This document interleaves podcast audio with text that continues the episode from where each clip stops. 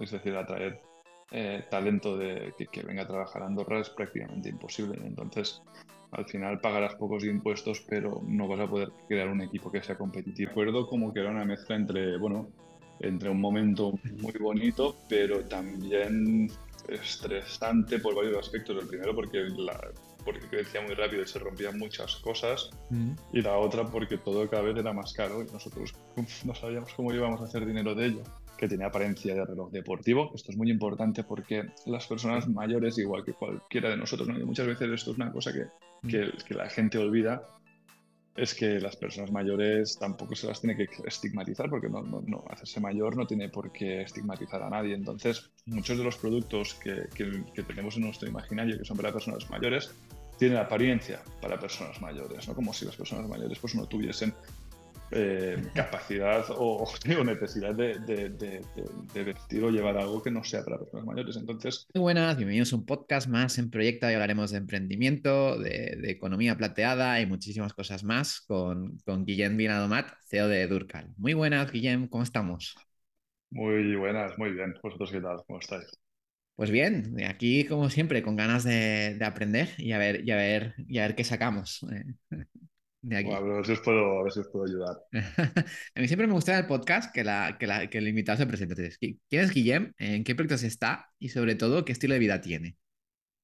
Pues mira, yo me llamo Guillem Villamar, tengo 34 años, nací y vivo en, Andorra y, y, estoy en el proyecto Durcat, que es un, una aplicación de un reloj para cuidar a las personas mayores. Y en cuanto a mi estilo de vida, diría que, que, llevo un estilo de vida, pues un poco como, como nos han educado en Andorra, que muy relacionado con la montaña. Nos gusta, nos gusta, pues, eh, cosas que normalmente la gente hace en su, eh, bueno, un par de veces al año, como es esquiar, pero nosotros esquiamos mucho, hacemos mucho deporte al aire libre y esto sería un poco mi estilo de vida, un poco lo que hacemos en Andorra, eh, intentar disfrutar de la montaña y del entorno natural que tenemos. O sea, una, vida tranquila, ¿no? Dentro del emprendimiento, lo que te deja, ¿no? de alguna forma. Sí, sí, sí, sí. Además, como tenemos oficinas en Barcelona, pues el, hecho de poder em, estar un tiempo en Andorra y un tiempo en, Barcelona, pues te permite tener las, un poco lo bueno de los dos mundos, ¿no? De, la, una gran ciudad como es Barcelona y, de un pequeño país como es Andorra y de montaña. Entonces, pues la tranquilidad que tienes en Andorra a lo mejor no la tienes en Barcelona, pero hay muchas cosas buenas que tienes en Barcelona que lo tienes en Andorra. Entonces, pues, pues si lo puedes alternar un poco, pues también eh, ayuda. Ya. Y uno, yo, yo, no siendo de Andorra, ¿por qué elige estar en, Barcelona, ¿no? Teniendo, pues, eh, pues beneficios fiscales, ¿no? de alguna forma, porque uno elige, ¿no? Es, la curiosidad. Mm. Sí, sí, sí, mira, el, el, muchas veces la gente habla de, de, estos entornos como pueden ser para, paraísos, ¿no? Que la gente lo mm. llama Andorra como un mal llamado paraíso fiscal, ¿no? Porque no mm. es un paraíso fiscal, se pagan menos impuestos, pero hay muchas cosas que son buenas en Andorra, como puede ser pagar menos impuestos, pero hay otras cosas que son muy malas para, para lo que nosotros nos dedicamos, que son las relaciones laborales. Es decir, tienes poco acceso a lo que es eh, pues gente que te puede acompañar en esta aventura, como son pues las veintipico personas con las que trabajamos, que me sería muy difícil encontrarlas o poderlas atraer a, a, un país como es Andorra, porque se tendrían que mudar con toda su familia, sus hijos, cambiar la vida incluso encontrar inversores, encontrar eh, pues todo aquello que, que, al final es mucho, muy, muy, importante, incluso más que pagar pocos impuestos o tener una carga fiscal baja. Y esto también va relacionado con todo aquello que a veces comentan de, de, los youtubers y tal, que se van a vivir a Andorra porque hay cosas muy buenas, pero ellos también han encontrado pues un entorno que al final pues hay muchos youtubers, hay mucha gente que, relacionada con su mundillo y esto les va bien, no solo pagar pocos impuestos. Y en, en, mi caso, pues pasa lo mismo que con los youtubers, pero al revés, que yo encuentro todo aquello que, que es necesario para desarrollar mi actividad laboral en Barcelona y que, que no lo tengo en Andorra al final no todo es pagar pocos impuestos, sino también tener todas aquellas cosas buenas que, que, te da pues, una ciudad como Barcelona. Claro, de lo más importante, ¿no? Pues el talento, ¿no? De alguna forma, que, no, que aún, por el momento aún en Andorra cuesta un poquito más, ¿no? En el tema startups mm. y todo esto. Está creciendo, ¿no? El entorno por ahí de, startups. Sí, sí, a ver, porque partimos de cero. Es decir, Mm, sí que empiezan a haber cosas, pero al final Andorra es muy proteccionista en porque muchos aspectos ok, y al final poder atraer talento, que al final es lo más importante para, para desarrollar pues, la actividad, eh, se está poniendo, bueno, no, no es que se esté poniendo, es que es imposible. Es decir, atraer eh, talento de, que, que venga a trabajar a Andorra es prácticamente imposible. Entonces, al final pagarás pocos impuestos, pero no vas a poder crear un equipo que sea competitivo. Y al final las startups se nutren de tener muchos perfiles, o a lo mejor no muchos, pero sí muy concretos. Y, y en Andorra pues te, te ponen una serie de impedimentos que hace imposible pues, que tú puedas generar ese entorno competitivo, porque al final ya no solo es encontrar la gente, sino además de encontrarlas de manera muy rápida, ¿no? Yo siempre pongo de ejemplo que aquí en Barcelona podemos con- eh, contratar a gente de, cual- de cualquier sitio del mundo Mm, con muy poco tiempo. Es decir, nosotros tenemos una, una carencia, encontramos a esa persona, independientemente de la nacionalidad que sea, etcétera, pues es muy fácil contratarla. Yo no tengo experiencia eh, de- con contratación laboral y lo encontramos relativamente sencillo. En cambio, contratar a alguien en Andorra es eh, muy, muy, muy, muy complicado y que las barreras que te ponen para tener que contratar primero a alguien que esté en Andorra, que esté dado de alta, cuántos, si no lo está, tienes que darlo de alta, tal y cual, y a lo mejor te ha pasado 6 siete meses, en verdad. Esto es lo que hace, es incompatible con lo que requiere una startup, que es velocidad. Sí, bueno, es, es muy bueno ¿no? tu punto de vista. Y Para, para, que, para, para el que piense eh, que puede emprender una startup, pues mira estas trabas, que se lo piense más de una vez, ¿no? Guillem. Y, y, y volviendo a ti, Guillem, ¿qué, qué es lo que te animó a emprender, ¿no? ¿Y cómo fueron tus inicios? Pues mis inicios creo que fueron un, un- un poco raros, porque yo no, yo no quise eh, emprender como tal, ¿no? ¿no? Sino que, que, no, yo estaba en la universidad y era una época, te hablo del 2015-2016, donde, donde había pues eh, muchísima, bueno, se escuchaban aplicaciones, se escuchaban todo esto, el boom de las webs, las aplicaciones.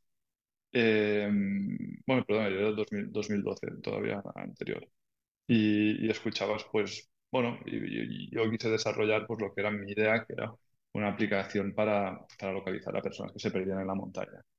Entonces, sin, sin quererlo, de alguna manera, preguntando a ver cómo se desarrollaban las cosas, cómo, cómo se podían hacer, etcétera, pues desarrollamos lo que fue nuestra primera aplicación, que fue el Pi-Fi. Era una aplicación para, para localizar personas perdidas en, en la montaña. Mm. Entonces, sin, sin quererlo, pues fundé una, fundé una empresa. Y, y pues mi intención no era O sea, ¿qué, qué, qué lo hacías? ¿Por hobby? Eh, ¿lo hacías porque era el, el proyecto de final de carrera, lo típico? ¿O, o No, simplemente porque te no, gustaba? O... sí, porque me ha gustado como explorar y ver cosas diferentes, intentar, a- bueno, y no sé, y supongo que yo como era de Andorra y fui a Barcelona no tuve el ímpetu, bueno, no, no tuve la necesidad de irme de Erasmus y todo, y to- toda la gente de, de mi, de mi edad se fue de Erasmus y fue ese año que es como el quinto de carrera, que es entre comillas bastante aburrido porque no hay nadie, hay muchos extranjeros, ¿eh? tenías mucho tiempo libre Bien. y, y me di- y me dio por ahí, pero no, mi intención no fue nunca crear una empresa para desarrollar un producto y lanzarlo y, y tal, ¿no? sino que fue casualidad que, que lo hiciera. Se dieron, después podemos comentarlo, ¿eh? pero que, que Mm. eh, hay mucha parte de suerte en, en el desarrollo eh, emprendedor y, y yo tuve la suerte de, de encadenar varias suertes y acabar fundando una cosa que yo no, que yo no pretendía a- a- hacer. Entonces, eh, y, y un día me encontré con que tenía una empresa fundada, que necesitaba contratar a gente y empecé, y empecé a ello. Y, y fue una experiencia pues, que muy enriquece- enriquecedora, Mm. pero, pero mm, no la buscaba y como no la buscaba también pues eh, construimos una especie de, de Frankenstein, ¿no? Porque íbamos como siempre a trompicones sin saber hacia dónde íbamos. Pero fue una experiencia pues eso, muy, muy ¿Y qué, gratificante y qué aprendiste de esa experiencia, ¿no? Que no, que era todo más casual, ¿no? Eh, sin estructura y sin nada. Mm, Pues aprendí muchísimas cosas. Primero, que todo lo que me había enseñado en la universidad, que yo estudié dirección de empresas, no me servía para fundar una empresa, ni montarla, ni saber cómo iban. Creo que fue el primer aprendizaje que tuve. Y a partir de ahí, pues eh, conocer a, muchísima gente de- del entorno emprendedor o empresarial de Barcelona que, que, pues que me ayudó muchísimo y me dio muy buenos consejos para, para ir tirando hacia adelante, ¿no? Y, y, y nada, y sobre todo aprendí que las cosas cuestan muchísimo, cuestan muchísimo dinero, muchísimos recursos y que siempre cuesta todo tres o cuatro veces más de lo que tú te imaginas que, te van a, que van a costar. Y entonces esto fue uno de los aprendizajes, así que eh, a, de pronto le podría, te podría decir, sino que, todo es mucho más caro de lo que uno se piensa cuando uno es ingenuo, como yo, que era muy inocente cuando tenía 23 años y empecé. ¿Qué te pasó para que, para que dijeras, wow, esto es un negocio, eh, pues aquí, aquí, aquí se mueve dinero y, y aquí estoy solucionando algo sobre todo? Mira, te diría que, que, a mí nunca me ha movido el dinero que se puede hacer o, o hacer cosas por, por dinero, sino que o sea, nos pusiéramos muy filosóficos. Eh, creo que, que, todo el mundo tiene, tiene una, una, una misión ¿no? en, por qué se hacen estas cosas y, y, a veces le he pensado en cuál era mi misión, porque a veces la gente me dice, estoy bien, esto, podrías ganar más dinero haciéndolo esto o haciéndolo otro y tal. Y seguramente si, si fuera por dinero no hubiésemos creado Alpify, que era una herramienta para localizar a personas sin tener modelo de negocio, es decir, yo no sabía ni cómo, no, cómo, no, sabía cómo haría dinero. Era, era gratis antes. Eh. Era gratis, era totalmente gratis. Y salvábamos, y salvábamos, bueno, salvábamos mucha gente, incluso vidas.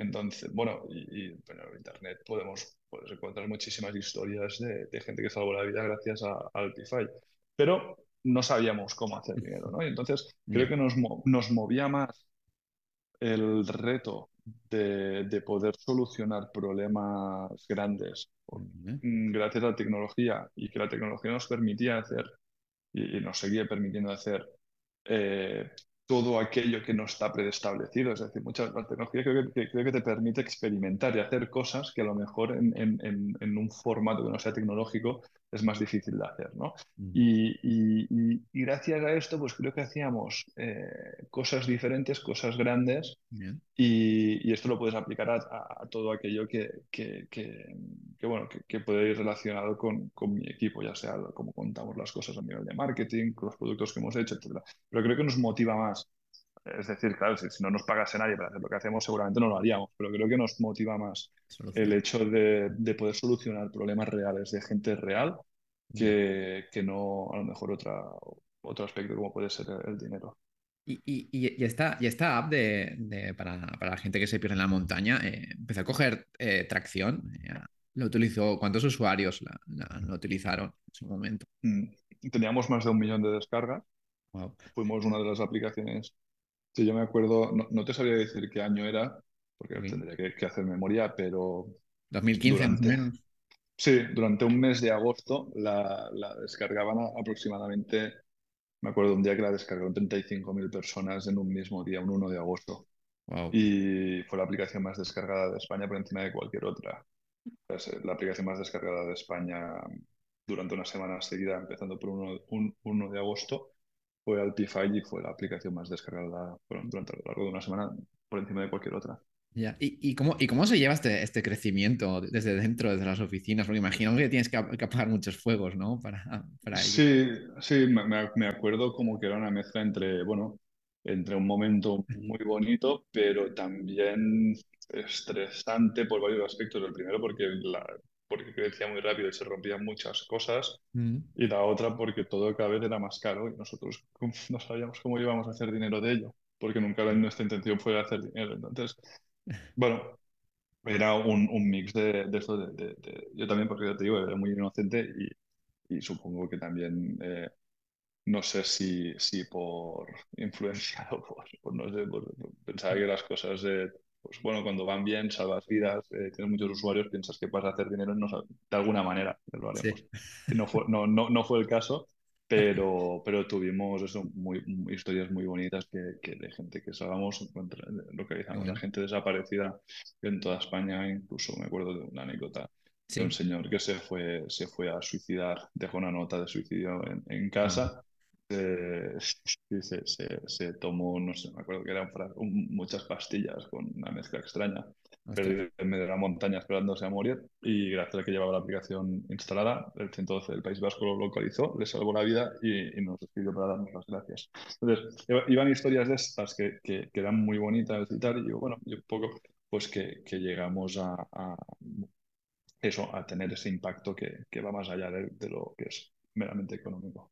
Y, Y, y, en, y, en, tu caso, ¿cómo se escala de, cero a, un millón de usuarios, ¿no? En, un tiempo, pues, que fue, unos cuantos años, ¿no? Imagino. Sí, mira, al principio yo sabía toda la gente que descargaba la aplicación, sabía quién eran por su nombre y apellido porque era yo que les, la aplicación, ¿no? Y ese tiempo fue muy, muy, muy largo, fue muy largo y, y porque además no era una aplicación viral, es decir, no viralizaba porque no necesitabas que, o sea, la podías utilizar tú solo, no necesitabas de nadie más para que tú pudieses utilizar esta aplicación. Además, no era social, era solo por si te ocurría una, una emergencia. Pero tengo un tío que tiene tiendas de deporte y, y me dijo un día, mira, ya verás que esto pasa como, hay un, unos aparatos en, en, en, montaña que se llaman ARBA, que es por si te sepulta una luz y tú lo llevas puesto, pues un compañero tuyo puede encontrarte porque él lleva uno y tú otro eh, encima tuyo. Entonces, es un aparato que cuesta alrededor, no sé qué precio tiene en aquel entonces, valían como 500, 600 pavos. Y es una cosa que nadie compra, pero to todo el mundo sabe que es muy útil. Y el día que hay una luz y salvan a alguien o no lo salvan, ese día, la mañana siguiente, todo el mundo va a las tiendas a comprar ese arma. Y mi tío me decía, ya verás que el día que, que le seáis de ayuda a alguien, eso va, va, va, a empezar y no va a parar. Y, y así fue eh, una pareja que se perdió en el País Vasco, eh, los encontraron gracias a la aplicación, empezó a salir por la prensa, la, la gente empezó a hablar. Abrimos un telenoticias de televisión española donde hablaron del producto durante cuatro minutos en prime time. Y, y, de ahí nosotros no gastamos nunca un duro en, en, en, marketing, en Google Ads y Facebook Ads. Bien. Simplemente la gente con, con, las propias historias de la gente que le iban ocurriendo cosas, pues intentábamos que la prensa se, se, se hiciera eco y contando las historias propias de la gente que le había ocurrido algo y como la aplicación les había ayudado, pues conseguíamos que, que la rueda empezase a, a, a girar. Entonces, fue una bola de nieve de, de un poco del boca oreja y, y, de la prensa a caso de, de casos reales, ¿no? Sí, sí, así fue. Y una vez pues tienes el, el millón y todo esto, cu cuando, cuando empieza a picar la puerta, ¿no? Eh, pues la necesidad de que necesites una estructura, ¿no? Que a lo mejor esto pues merece la pena, pues que es un negocio. ¿Cómo, cómo haces ese cambio, no? Mm. Pues mira, nosotros nos empieza a apretar un poco eh, toda la estructura. Vale. Necesitábamos, pues eso, es que teníamos, eh, teníamos un equipo contratado, teníamos que ganarnos la vida, etcétera. Entonces ahí decidimos, eh, bueno, vimos que la carencia que tenía nuestro producto es que nos, una persona que la, la, gente normal y corriente no se va a la, a la montaña o se va a practicar deporte cada día, ¿no? Entonces descubrimos todas aquellas métricas que ahora ya están cada día en nuestra mente, que son pues el famoso engagement, la recurrencia de uso del producto, etcétera. Pues bueno, pues un producto que es solo un botón de emergencias, pues no va a tener ningún tipo de engagement porque no te pierdes cada día. Entonces eh, empezamos a utilizar aquella tecnología que habíamos desarrollado para ser un localizador familiar. Y entonces, pues que la familia, todo, todo el mundo pudiese saber dónde estaba la persona que utilizaba la, la aplicación. Y de ahí nació pasar de ser una aplicación donde localizábamos a gente perdida en la montaña a ser un localizador familiar. Uh -huh. Y cuando teníamos el localizador familiar hecho, y empezamos a tener ya tracción en ese, vimos que, pues, que había muchos localizadores familiares, ya los sabíamos de antes, nosotros creíamos y fuimos mejores que el resto, pero vimos que había un, un, unos, eh, un grupo de, población o de usuarios que, que, utilizaban más que el resto y era gente que cuidaba de, una persona mayor. Entonces vimos que eran pocos usuarios, pero que el uso que tenían podía ser interesante hacer foco en, en aquello que, que, que hacía a bote pronto no era, no era ni grande, ni relevante, ni interesante, ni, ni nada, sino que era un grupo muy pequeñito. Y entonces decidimos hacer foco a ser un localizador para cuidar de personas mayores que no a cuidar de, de, de niños, ¿no? que es por lo que la gente que tiene localizadores familiares es lo, por lo que más lo utiliza, ¿no? para cuidar de o para vigilar a niños. Y aquí eh, es eh, un punto que es importante, es que a los niños se les vigila y a las personas mayores se les cuida. Yeah. Es decir, y, y, con, y, con la, y, con, la, misma tecnología, ¿eh? es decir, la misma tecnología, a, a un niño le vigilas porque no sé, en Andorra, en Barcelona, en España, no, no secuestran a niños cada día. No. Entonces, claro, no, no, les pasa, y no les pasa. Claro. Entonces, estás controlando son, son, casos muy puntuales, ¿no? Demasiado. Exacto, pero, pero la gente sí que le ve, le ve como Claro, Ostras, por eso le tendríamos que poner a un niño, ¿no? Bueno, es, el niño lo estás controlando, no lo estás vigilando. Pero, claro, pero es- es no- una, es una seguridad, ¿no? Pero es, es solo eso, ¿no? Eh, ¿Dónde está mi niño? Pero nada más. exacto, pero las personas mayores sí que les Claro. pasa cosas. Las personas Sí. mayores se caen, las personas mayores se pierden, se desorientan Mm, y, después de- y tienen otro tipo de, de- de problemas más frecuentes, porque, por ejemplo, una persona mayor, el 50% de las personas de más de 70 años cae como mínimo una vez al año. Entonces, las personas, y cuando se caen, eh, se, se hacen daño de verdad. Entonces, eh, tenía más sentido hacer foco en personas mayores que en niños. Y de ahí a que desarrollásemos el localizador enfocado a, a cuidar de personas mayores. Y para empezar a monetizarlo, y para eh, es cuando lanzamos el reloj y, y nos dedicamos pues a, a- a vender lo que es el reloj vale. Durcal, aparte de que también puedes utilizar la aplicación sin necesidad de comprar el reloj, simplemente eh, descargándolo a, toda la familia y a, y a las, a las personas mayores. Qué buen pivot, ¿no, ¿No, Guillem? Ya- ya- ya- ya hoy, y hoy en día la otra aplicación sigue o ya habéis pivotado 100% a, a Durcal. Sí, es todo Durcal. Es todo Durcal ahora. Mm, Bueno. Sí, sí, sí. Muy, muy buen pivot, ¿no? Sí, sí, al final es por necesidad, ¿no? Al final es, es necesidad y, claro, y nosotros hicimos estos famosos pivotajes en, en- en momentos eh, críticos, pero sobre todo, o sea, nosotros teníamos eh, muchísimos usuarios, muchísimos usuarios, es decir, pues nuestra necesidad era de supervivencia, es decir, aquí tenemos que, que empezar a facturar y hacer dinero porque, porque de eso trata el negocio, pero Claro. pero mm, te diría que, que nuestro, nuestra aplicación tenía números muy, muy buenos de usos, de retenciones, etcétera, etcétera, pero necesitábamos eh, hacer una, bueno, eso, empezar a, a Bueno. facturar. Pero igualmente no estás arrepentido, ¿no? Eh, o sea, ha ido, ha ido a favor No, del sí, sí, sí, sí, porque al final es, Bien. a- al final eh, todo ha ido, ha ido genial y al final te digo, o sea, también es un reto, ha sido un reto de estos que motivan un montón, el poder lanzar un producto físico, un hardware Que, que es algo completamente nuevo que, que no hayamos hecho antes. Es decir, es una cosa que, que, que, Claro. que nos ha flipado el poder desarrollar un hardware, poderlo lanzar, poder ver, bueno, como, como todo al final es una cosa que, que motiva, que motiva y esa motivación es lo que, lo que nos ha llevado pues, a hacer estos grandes cambios. Sí, es, es, compleji- es complejo, ¿no? La- Lanzar un hardware, el diseño, ¿no? Los fabricantes y todo eso. Sí, sí, sí que lo es, pero creo que al final todo es muy complejo, ¿no? Y hay gente que dice, no, el hardware eso es más complejo que el software, tal. Eh, es que todo lo ha sido y, y sobre todo, mm, yo hablo por mí, ¿eh? Eh, yo estudio dirección y administración de empresas, entonces, mm, cuanto más fácil es lanzar un hardware con software o no sé qué, por mí creo que todo ha sido difí- difícil, entretenido y nos lo hemos pasado muy bien. Entonces, te diría si es más fácil o más difícil. Bueno, no, no, todo es muy chungo, todo es muy chungo, no, ¿eh? no me quedaría con uno. Emprender en general, ¿no? Es complicado, Guillem. Sí, y, al final creo, no, pero al final también eh, el software, por ejemplo, yo intenté monetizar un software B2C puro y duro, Ya. muy difícil, muy difícil. ¿Qué, qué- barreras te encontraste? La gente no quiere pagar.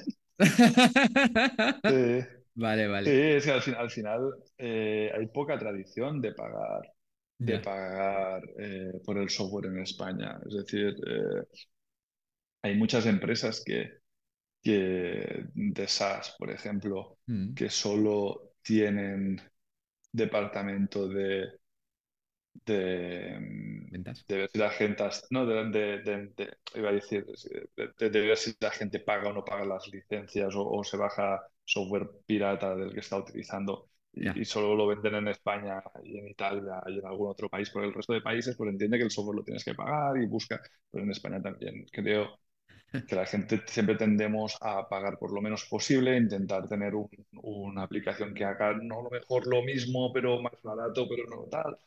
Es, es difícil monetizar en en España productos. Hay poca cultura de la suscripción, hay poca cultura de, de- del pagar de manera recurrente software, ¿eh? Después otras cosas yo no, no- no toco ese negocio, esos negocios, pero en España Claro. es muy difícil monetizar. Y por eso no hay aplicaciones que hayan nacido en España que moneticen. O sea, no, no hay, no hay ni una en un B2C puro y duro. en un B2C, sí. Eh, Al- Algo que no sea que te traigan comida, pero la gente entiende que, bueno, si pides comida la tienes que pagar. pero por el resto no hay, no hay, no, no hay nada. Pues otra cosa son, Ya. son software de, de empresas y SaaS estas cosas, pero no conozco ninguna. ¿Y cómo, y vo- volviendo a Durkal, cómo, cómo, funciona, ¿no? el, el- dispositivo? Mm, Pues mira, el, el reloj es un, un teléfono móvil en miniatura, es decir, tiene cobertura de red, funciona por la red, por la cobertura de, de- como un teléfono móvil, tiene cobertura de voz y cobertura de internet. Entonces, lo que permite este reloj es que la persona que lo lleva puesto, porque tenemos, por ejemplo, un abuelo, pues toda su familia, descargando la aplicación, puede saber dónde se encuentra la persona- su abuelo, ya que lleva el reloj. Pueden ver sus constantes vitales, ya que el reloj tiene un lector de constantes vitales como el oxígeno en sangre, las pulsaciones. Además, mide los pasos que ha realizado la persona Sí. y detecta caídas. Si la persona tiene una caída o pulsa el botón de emergencias, eh, le conectamos con Movistar Prosegur Alarmas, que son eh, un socio estratégico nuestro, donde pueden hablar con un operador que le pregunta qué le ha ocurrido y dependiendo de lo que le ha ocurrido, le podemos mandar la policía, los bomberos o la ambulancia para que le ayuden en aquello que, que necesite. Y como el reloj tiene un micro y un altavoz, pues pueden hablar por, por ahí para comunicarse con el operador o con la familia, ya que la familia también les puede llamar aunque no hayan sufrido ningún accidente. Es decir, tú puedes llamar a tu abuelo al reloj y preguntarle cómo se encuentra y hablar con él. Ah, bueno, pues mucho más que un reloj, entonces puedes Eh, monitorear a, la- a, a quien lo además, y además marca la hora también. y además marca la hora. ¿Es importante lo de la hora? o no? Sí, sí, sí, sí, porque al final a la gente no se le pregunta y dice, "Ostras, vale, todo esto que me has contado, guay, pero, pero Mark pone la hora también, sí, también pone, también pone la hora. Y, y al final es un reloj que tiene apariencia de reloj deportivo. Esto es muy importante porque las personas mayores, igual que cualquiera de nosotros, ¿no? Y muchas veces esto es una cosa que, que, que la gente olvida, es que las personas mayores tampoco se las tiene que estigmatizar, porque no, no, no, hacerse mayor no tiene por qué estigmatizar a nadie. Entonces, muchos de los productos que, que, que tenemos en nuestro imaginario, que son para personas mayores, tienen apariencia para personas mayores, ¿no? Como si las personas mayores pues, no tuviesen eh, capacidad o, o necesidad de, de, de, de, vestir o llevar algo que no sea para personas mayores. Entonces, eh, nosotros creemos que tiene que tener una apariencia discreta para que lo puedan utilizar a modo de reloj como cualquier otro reloj, pero en que en caso de que sufran una caída porque se caen o tengan una emergencia, pues que tengan a su alcance una, una conexión directa con aquel que les pueda solucionar la emergencia que tienen. Es bueno eso de, de adaptar el reloj, ¿no? a las necesidades de, de una persona, en este Sí, caso mayor. sí, sí, sí, porque si te, por ejemplo, el collar ese de la Cruz Roja, que es una, cosa, es una de las soluciones que más extendida está en España, es el, Ya. es el collar. Claro, eso ya da a entender a toda la gente que esté a- alrededor tuyo que eres una persona mayor, te pinta de persona minusválida y te pinta pues, de una, una persona que, que- que tiene algún tipo de carencia de algo y al final pues eh, eso estigmatiza muchísimo y lo que hace es que la gente pues lo deje colgado en casa o no lo lleve en público. Bien. Y, y Guillem, ¿cómo, cómo se distribuye este reloj? ¿Estáis en puntos de venta? ¿Es online? Cuéntanos un poco. Mira, ahora lo vendemos solo online ¿Vale? Y hace nada, hace dos días firmamos un, un acuerdo con Telefónica que lo va a distribuir en sus 800 tiendas alrededor de toda España. Ah, bueno. Vamos a ver cómo funciona, ¿no? Porque aún ha salido ya o... Sí, sale oye. Ah, salió bien. Ah, vale, vale. Estás contento por, pues por ello, ¿no? Sí, sí, sí, Ya, ya, ya, ya contentos. aparte de esto, ¿no, no vais a visitas a, a doctores o, o lo que sea para intentar? ¿O, o so- o solo de momento es, es más online y telefónica? Nosotros solo lo hemos hecho on- online y telefónica, y telefónica porque Mm, eh, creímos, a ver, me tiraría mucho del rollo, pero, pero es que no teníamos, no, no, al final no teníamos, no teníamos potencia suficiente para hacerlo de otra manera. Entonces, las Vale, puertas que te da el online, pues es que puedes llegar a todo el mundo, pero eso también en un producto de, de, mm, para cuidar de personas mayores que lo compran para ellos mismos, también tiene unas barreras de entrada muy altas, una fricción muy alta, que es que las personas mayores puedan, puedan comprar un producto de manera online. No todo el mundo sabe hacerlo esto. claro, las personas mayores tienen problemas a veces con los cajeros automáticos, imagínate tú a la hora de comprar claro. un producto que es eh, esto. O sea, esto es, es, es difícil, pero a la vez se te abre un mercado muy, muy, muy, muy, muy, muy grande. Entonces, ¿quién son los clientes? ¿Quién son? ¿Le- lo- ¿Las personas mayores o sus hijos? Eh, los dos. Los dos. Los Sí, dos, sí, sí, los dos. Pero nosotros también creímos que era interesante, eh, no que fuese interesante, pero nosotros aspiramos a que las personas mayores reclamen nuestra solución como la opción válida o alternativa a otras soluciones que ellos no, no quieren, como pueden ser eh, los cuidadores, las residencias o otros aparatos que sean más estigmáticos. Entonces nosotros eh, nacimos ya con, con esta ambición de, de querer que las personas mayores reclamen nuestra solución, porque si te paras a pensar, ningún abuelo dice, ostras, me molaría, me molaría ir a vivir a una residencia, ostras, me molaría este collar de la Cruz Roja, o no, me molaría- no, esto no, no ocurre. Las personas que, que tienen personas mayores y que nos estén escuchando, seguro que han tenido esa discusión con un familiar, que se ha tenido que ir a mudar a una residencia o que ha necesitado un cuidador. Es un momento traumático, es un momento que las personas mayores pues se dan cuenta que, que- que necesitan de, de atención. Entonces nosotros le pusimos Durcal a, a- a la empresa o al producto para haciendo referencia a Rocío Dúrcal, porque es una cantante de rancheras de cuando ellos eran jóvenes, nosotros ya, ya quisimos desde un inicio que ser un- una solución reclamada por las personas mayores. Es decir, que las personas mayores les digan a sus hijos, "Ostras, pues mira, ¿por qué no me ayudáis a comprar el reloj Dúrcal, ¿no? Porque es una solución que me ayuda a estar en casa, que me ayuda a estar en ese entorno donde yo, donde yo me siento cómodo y donde yo, yo estoy bien. E incluso ir a, ir a hacer actividades pues, de persona jubilada, como puede ser ir a, ir a pasear o ir a dar una vuelta, etcétera, pero que mis hijos estén tranquilos sabiendo dónde estoy y que sepan que si me ocurre algo los, van a ser los primeros en enterarse.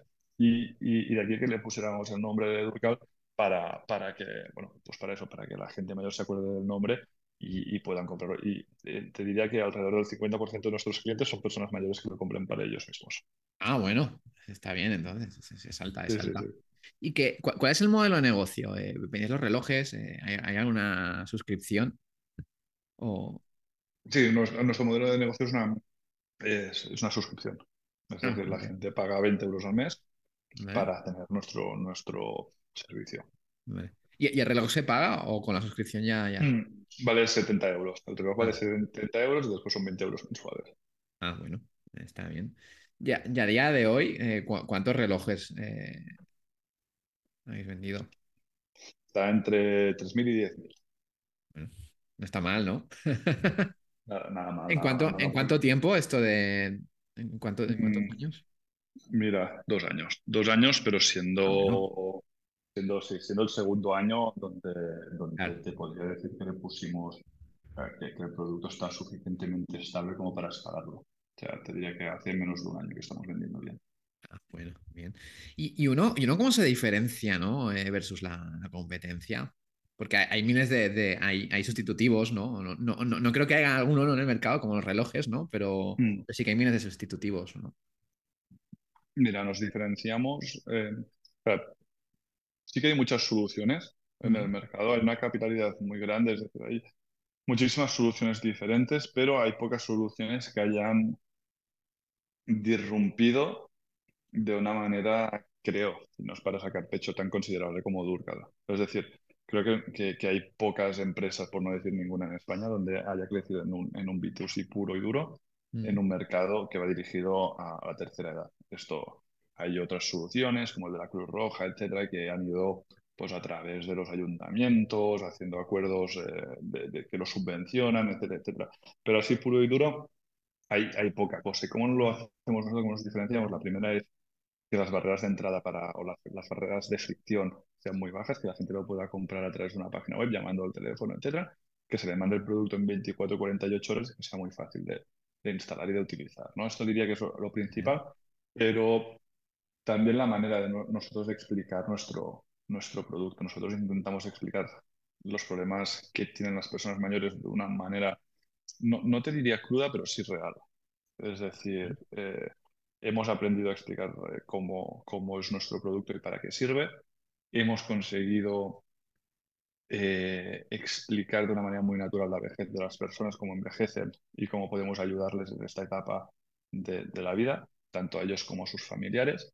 Y te diría que lo hacemos eso de una manera muy, muy, muy diferente. Si ves nuestros anuncios que tenemos en televisión, eh, impactan, son diferentes, nadie explica las cosas como las explicamos nosotros, pero a la vez lo hacemos de- desde, desde, desde el respeto y el cariño que les tenemos a, a nuestros abuelos. Esto también se puede ver en los documentales que hacemos, explicando pues cómo nuestra solución ha ayudado a las personas que, que han sufrido un accidente y que ellas mismas lo explican con sus nietos, con sus hijos, de cómo les hemos podido ayudar. Y de esta manera creo que es diferente y que, y que estamos haciendo pues que la gente cuando, cuando esto creo que es importante, que es cuando la, la gente decide comprar un producto como el nuestro es cuando han tenido un susto, ¿no? Claro. Es decir, y, y ese día es importante que se acuerden de ti.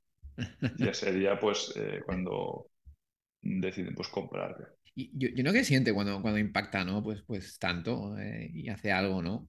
Que es una solución eh, que, que, que ayuda, ¿no? Eh, a- incluso a familias o, o- o incluso a, a una situación muy crítica, ¿no? Nosotros te diría, o sea, es algo muy, muy gratificante, Mm. pero que a la vez eh, te diría que cada vez nos impacta menos, porque estamos como Sí. muy acostumbrados ya, o sea, uno se acostumbra a todo a veces, ¿no? Y ¿Sí? esto, ¿Y, y eso es bueno o sí, malo?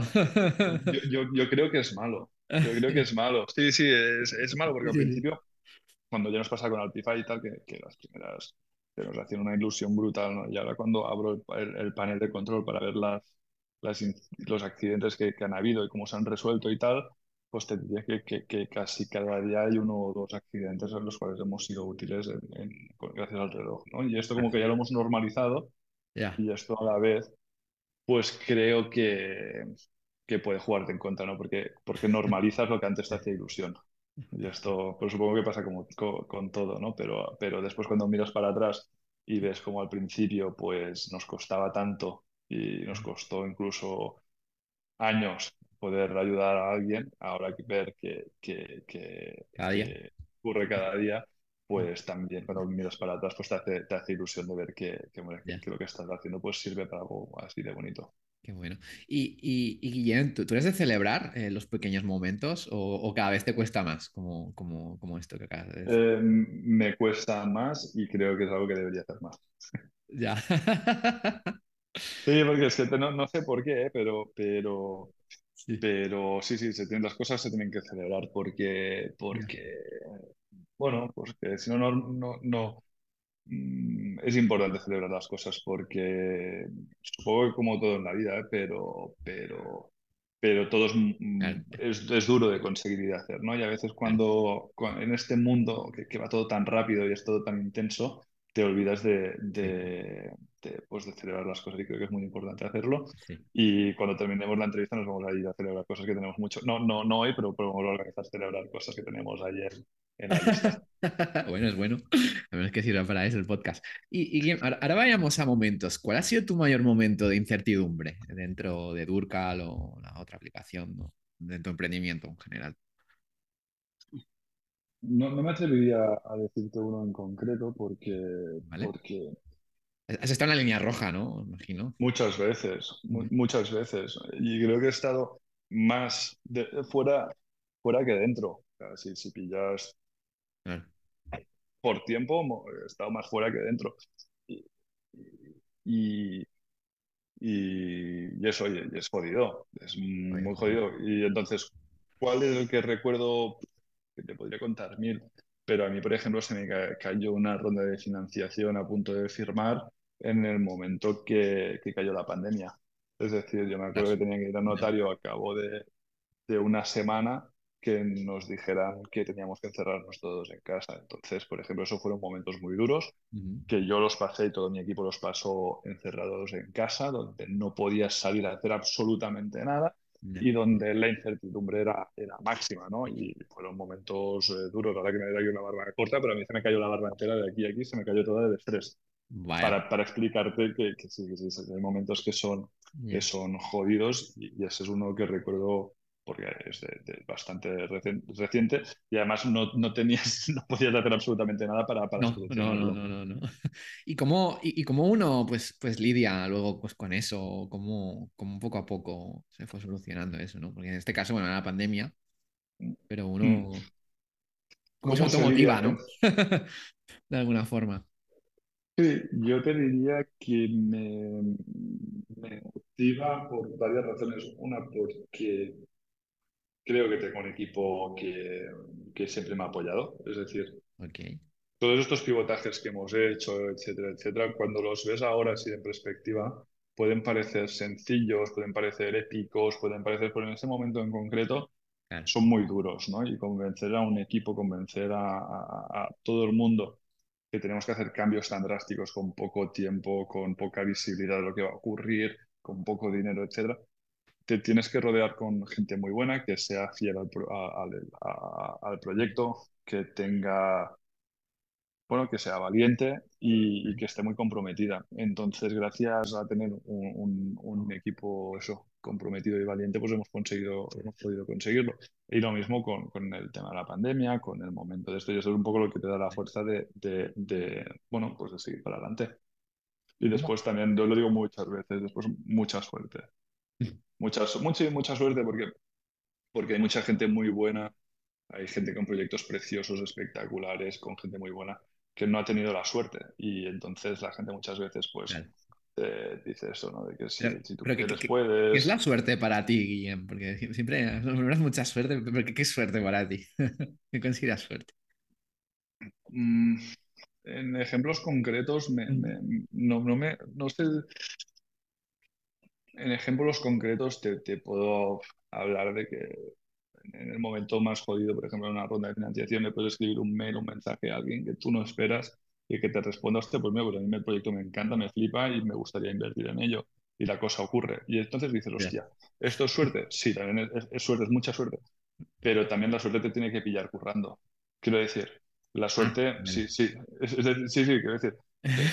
sí, sí, sí, pero, lo que quiero decir es que también hay gente que curra muchísimo y que tiene todo, todo, todo el, el talento del mundo, todo el curro del mundo y porque por la misma razón, porque tienes mala suerte, las cosas no ocurren. Y entonces, eh, por eso digo que la suerte es muy importante para que las cosas salgan bien y gente que no tiene suerte o que la suerte no te acompaña, pues todo se va a la mierda, porque no porque no seas bueno, no porque no ocurres, sino porque la suerte no te ha acompañado. Y, y, todas las startups y tal te pueden hablar todas y cada una de ellas del factor suerte, ¿no? De cuando estabas más jodido, cuando tal, pues has tenido un golpe de gracia que, es, suerte, pero eso sí, si te pilla jugando al Fortnite, pues seguramente no, no, no. tienes, que, estar, currando, esto, es así, es decir, la gente curra mucho y la suerte ocurre, pero, pero también hay mala suerte. Y bueno, y, emprender es, es jodido, ¿no? No, no, todo, no, todos los negocios salen adelante, por desgracia. Exacto, y no, y no es por una cuestión de que la gente no sea buena o no ocurre, mm. que no han tenido la suerte. Y Guillem, ahora vayamos al otro extremo. ¿Cuál ha sido tu mayor momento que te has sentido pues, más orgulloso o, has dicho, mira, aquí, aquí lo hemos hecho muy bien? Pero mira, por ejemplo, ligando un poco con lo de la suerte, ¿no? Yo me acuerdo un, unas navidades con, con Alpify que, que yo estaba persiguiendo el 112 del País Vasco para ver si, si querían utilizar nuestros servicios, eran el primer cliente que tuvimos, y no me hacían ni puñetero caso. Pero eh, el día de Navidad me respondieron el, el, mail y me dijeron que, bueno, pues a ver si nos vemos un día y comentamos y tal. Y, mi padre me dijo, hostia, pues mira, píllate el coche y, y ves para allá. Y digo, hostia, pero ahora es Navidad y tal, ¿sabes? Y desde Andorra a, a, Bilbao. Bilbao, eh, un camino, ¿no? Sí, sí, me dijo, bueno, si este tío te contesta ahora, es que seguramente está de guardia, estará aburrido y te podrá atender ahora.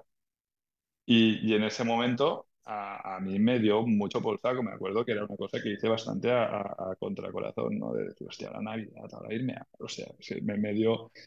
Pero, de verdad, me fui al País me fui a Bilbao, el tío estaba de guardia, curramos eh, juntos, recomendé el proyecto y fueron nuestros primeros clientes. Pero lo que quiero decir es que estos momentos de suerte y estos momentos de, de, de, saber leer, esto fue un consejo de mi padre en aquel momento, y, y es eso que te digo, que esos esos momentos te das cuenta de que si lo buscas y lo curras, pues tienes más números de que te salga. Bueno, suerte, e, eso fue ir, ¿no? Sí, sí, sí. La oportunidad, suerte o no, no sé.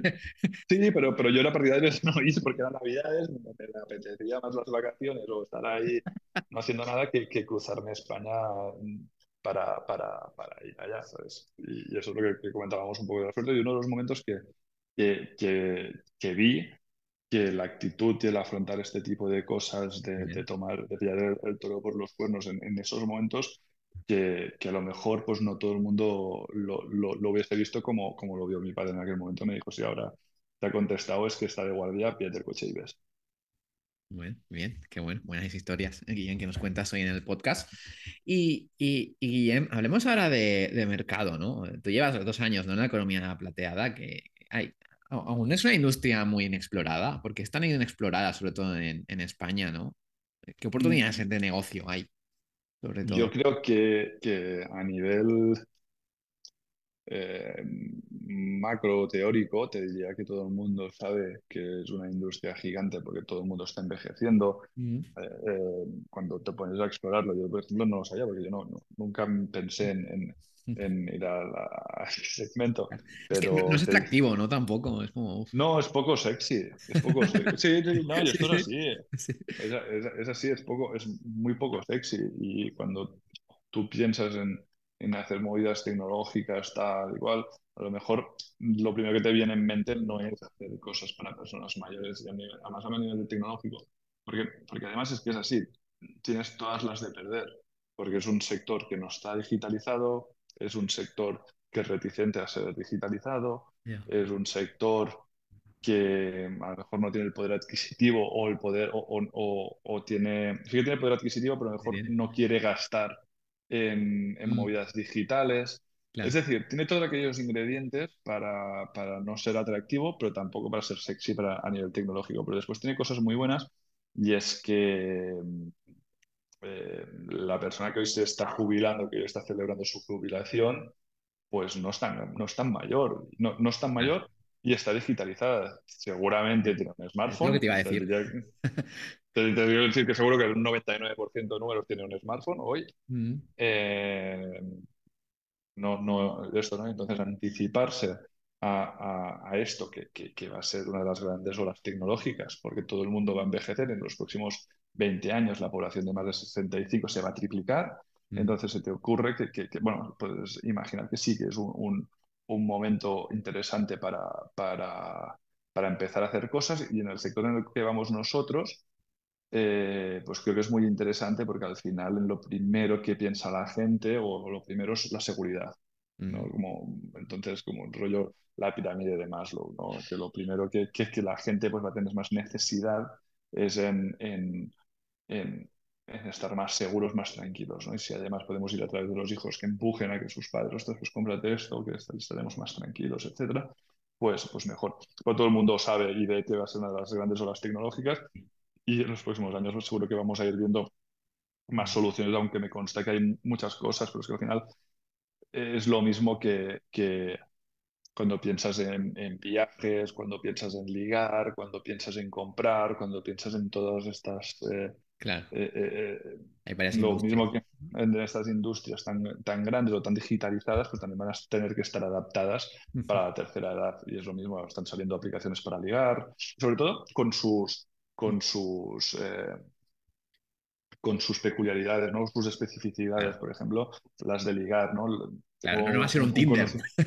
Claro, no, sí, sí, es un Tinder, pero por ejemplo, el hecho de que, que la gente de a lo mejor nuestra edad entra en Tinder y ya sabe que se tiene que malfiar de a lo mejor ciertas personas que o son más guapas o ya ves que pueden tener un perfil que puede ser marronero, ojo con quedar con esta persona, yo creo que la gente joven ya está más, eh, mm, más precavida con esto. A las personas mayores lo que les ocurre es que hay gente que se hace pasar por per- personas mayores para quedar con gente mayor para mm, darles el palo. Entonces, el Tinder para personas mayores pone mucho énfasis en las validaciones de los perfiles y de que la gente que realmente está registrada pues sea un perfil validado, ¿no? Y esto a lo mejor pues tiene unos números más pequeñitos, más, más contenidos, pero de mayor calidad y que la gente pues mayor pueda estar en un entorno más seguro a la hora de ligar, porque también necesitan ligar eh, teniendo a lo mejor eh, 80 años, ¿no? Y por eso pues, van a empezar a salir todas aquellas industrias que ahora ya estamos habituados en verlo en perfiles más jóvenes, pero para personas mayores, porque cada vez van a ser ma mayores, van a estar digitalizados y van a tener, la, bueno, y tienen las mismas necesidades que una persona que a lo mejor tiene 30 años.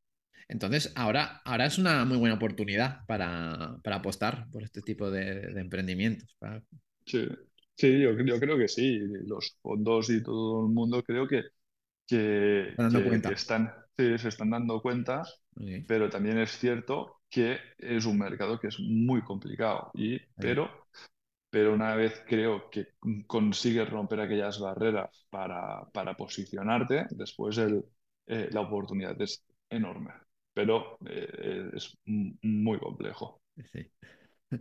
Y hablemos de futuro. ¿Dónde ves Durcal dentro de 10 años? Y sobre todo, si tú te ves dentro. Mm. Eh, ¿cómo veo Durcal dentro de 10 años? Pues yo lo veo posicionado como la primera marca en cuidado de personas mayores en España. Nos gustaría hacerlo, seguir haciéndolo a través de dispositivos conectados, pero también me gustaría reinventar en un futuro la manera en que las personas tienen que ir acercándose a, las últimas etapas de, su vejez. Y me gustaría poder también atacar o, o conseguir que cada vez alejarnos más de las residencias de ancianos típicas de hoy en día. Y me gustaría, es un sector que me gustaría que me llame la atención poder, poder ver a ver qué se puede hacer eh, ahí. Porque creo que también es algo que se puede romper, no, a lo mejor no de una manera tan no tecnológica, algo mucho más analógico, pero un creo que... Sí, pero, pero, pero... Mm, sí, pero no, pero sí, sí porque tengo, tengo, muy visualizado cómo, cómo me gustaría que, que fuese, pero, pero al final, si tú piensas que ahora la población de más de 30, de, de 70 años se va a triplicar en los próximos 20 años, no se mm. van a crear habitaciones en residencias al mismo ritmo que está envejeciendo la población y cada vez va a haber menos gente joven, es decir, la población, la, pirámide se va, se va, a invertir, entonces va a haber menos gente joven para cuidar a personas mayores y mucha más gente mayor. Entonces, bueno, esto, todo esto se tendrá que ir reinventando y cambiando y, me gustaría pues verlo. Y si me veo trabajando en, en, en Durcal, pues ve que, la energía me acompaña, pues sí. Claro, porque te, ves con 300 trabajadores. Mm, yo no, yo no, pero, pero no, porque, porque no creo que sea el perfil para llevarlo a cabo. Es decir, hay gente que es mucho más válida que yo para hacer ciertas cosas y yo soy más, más válido en hacer otras cosas y llevar un equipo de 300 personas sé, que no soy capaz de hacerlo. Ah, bueno, nunca digas nunca, ¿eh, Guillem? bueno, a lo mejor sí, a lo mejor sí, pero, pero ahora no, no, no me veo haciéndolo. bueno, genial, Guillem. Bueno, vayamos ya a la última pregunta, Guillem. Ya, ya es más libre, es que des un último consejo a los emprendedores que nos escuchan, algún libro, algún podcast, lo que tú quieras. Pues como consejo. O, si no te da consejo, uno que te haya servido.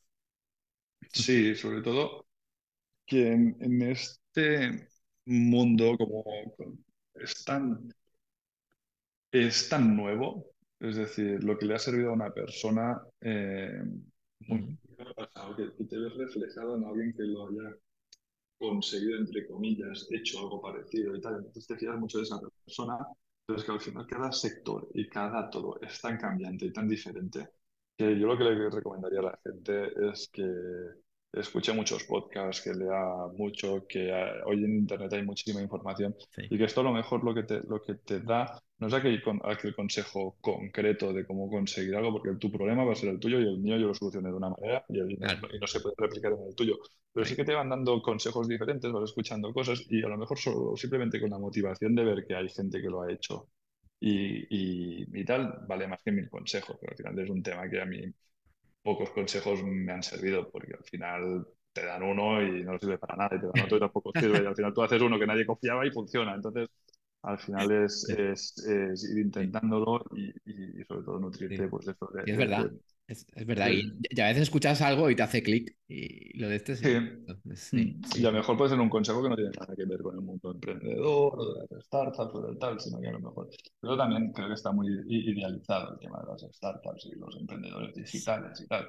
Y al final te puedes, te, te puede dar un, un buen consejo una persona que entrena un equipo juvenil de fútbol o de hockey, ¿sabes? Como un buen consejo, como alguien que tiene un restaurante o como alguien que tal. Porque al final creo que también está muy idealizado el tema de las startups y eso está muy idealizado y al final ni, la gente es tan buena ni son tan malos en otros sectores. Así que al final tienes que nutrir un poco de, de, todos los consejos que te pueda dar la gente y, y, al final pues esto es lo que te va a ayudar a, a, poder desarrollarte. Genial, pues lo, lo, dejamos con esto. Antes, Guillermo, antes de, despedirnos, eh, ¿cómo te podemos encontrar en página web de Durcal, redes sociales? Mm. Pues me podéis encontrar, yo no tengo ni email, nada, creo que lo podéis encontrar en cualquier sitio como Guillem Viladomar. Ahí estoy en todos lados y la red que utilizo más es pues, Instagram. es muy random. Sí, sí, sí, Vale, sí. No. está bien. En Twitter no veréis nada, ningún consejo que no, no doy consejos a nadie, ni cuento nada que no sea mi, mi día a día o ocurrencias eh, muy, muy casuales. No, no me atrevo a, decir- a dar consejos a nadie de nada. Bueno, está bien. Está bien. ¿Y, y de Durcal qué? Dur- Durcal. Durcal.com. Vale, vale, vale. Y las redes imagino que Durcal, ¿no? Pones Durcal y ya te Sí, sí, exacto. Durcal.com y, y Durcal en todos lados. Ya lo hemos buscado. Guillem Viladomat y Durcal en todos lados. Vale, vale. Genial. Pues nada, recordad a la gente que si os ha gustado este podcast que, que recomendéis a otro emprendedor y Guillem, muchas gracias por el tiempo y seguiremos de cerca a ver hacia dónde va Durcal. Muchísimas gracias. Venga, hasta la Un próxima. abrazo. Hasta luego.